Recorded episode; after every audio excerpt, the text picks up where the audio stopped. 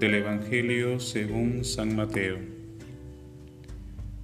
En aquel tiempo Jesús propuso esta otra parábola a la gente. El reino de los cielos se parece a un grano de mostaza que uno siembra en su huerta. Aunque es la más pequeña de las semillas, cuando crece es más alta que las hortalizas se hace un arbusto más alto que las hortalizas y vienen los pájaros a anidar en sus ramas. Les dijo esta otra parábola. El reino de los cielos se parece a la levadura que una mujer amasa con tres medidas de harina y basta para que todo fermente. Jesús expuso todo esto a la gente en parábolas y sin parábolas no les exponía nada. Así se cumplió el oráculo del profeta. Abriré mi boca diciendo parábolas, anunciaré lo secreto desde la fundación del mundo.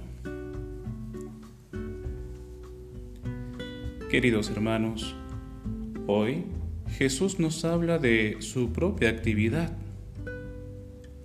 el reino de los cielos, que Él mismo anuncia, se hace presente entre nosotros con las curaciones de enfermos, los milagros que Él mismo realiza, con su mensaje de amor, con su mensaje de reconciliación, de perdón, de servicio al prójimo.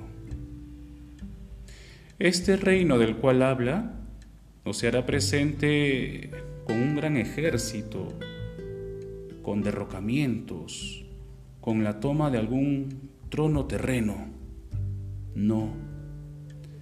Este reino es de justicia, de paz, de amor y de servicio.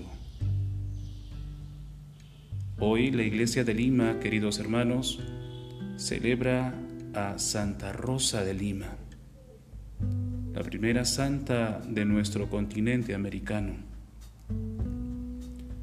esta santa, nuestra santa peruana, pues nos invita a contemplarla también a ella. Nos da ejemplo, nos da ejemplo de instaurar el reino de los cielos hoy en día, en la actualidad. Ella se entregó por completo al Señor, sí, por completo, sirviendo al prójimo ella no se dejó seducir por el mundo, sino por Dios. Que Santa Rosa de Lima interceda por todos nosotros y que Dios misericordioso los bendiga. Soy el Padre Alfredo Luján y que tengan un buen domingo.